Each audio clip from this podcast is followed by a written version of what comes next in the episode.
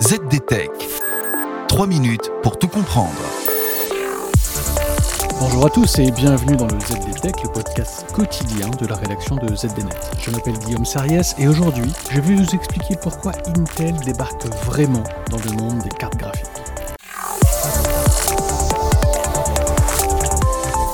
Carte graphique Intel dans votre prochain ordinateur portable, oui, c'est tout à fait possible. Intel prévoit en tout cas de livrer 4 millions de GPU dans des ordinateurs en 2022. Et c'est nouveau, parce que le géant des puces Intel est un novice sur le marché des cartes graphiques dites GPU pour Graphics Processing Unit. La carte graphique est jusqu'à présent la chasse gardée de Nvidia, et depuis quelques temps d'AMD, Intel, lui, est un spécialiste des processeurs. Alors oui, les plus connaisseurs d'entre vous savent bien qu'Intel commercialise des cartes graphiques embarquées depuis des années. Je pense à la série HD Graphics par exemple. Mais ces cartes graphiques très légères sont destinées à faire tourner des logiciels de productivité et en aucun cas des jeux vidéo ou des solutions de montage vidéo. Intel travaille donc dur depuis des trimestres sur cette nouvelle offre de cartes graphiques nommée Intel Arc qui doit aller chatouiller Nvidia et plaire aux gamers. L'idée est de fournir des fonctions de ray tracing ou bien d'upscaling par IA par exemple. Et 2022 devrait être l'année d'Intel dans ce domaine. Intel, la semaine dernière, a expliqué que ses premières cartes graphiques d'un nouveau genre seraient destinées tout d'abord aux ordinateurs portables. Elles seront livrées dès le premier trimestre 2022.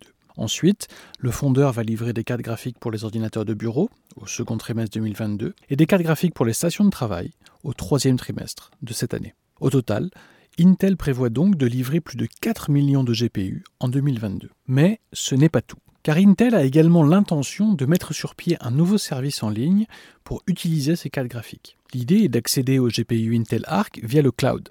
Pour ce faire, Intel mettrait des GPU Intel Arc dans des fermes de serveurs pour proposer un service de cloud computing toujours accessible et à faible latence. Peu de détails ont pour l'instant filtré. On sait simplement que le projet se nomme Endgame et il devrait lui aussi être disponible dans le courant de l'année. De quoi se positionner en frontal vis-à-vis -vis du service GeForce Now de Nvidia par exemple.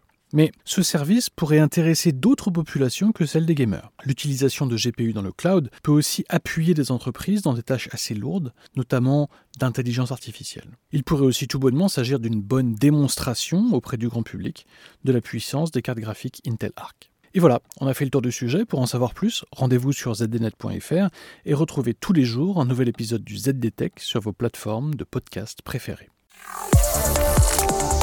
ZDTech 3 minutes pour tout comprendre.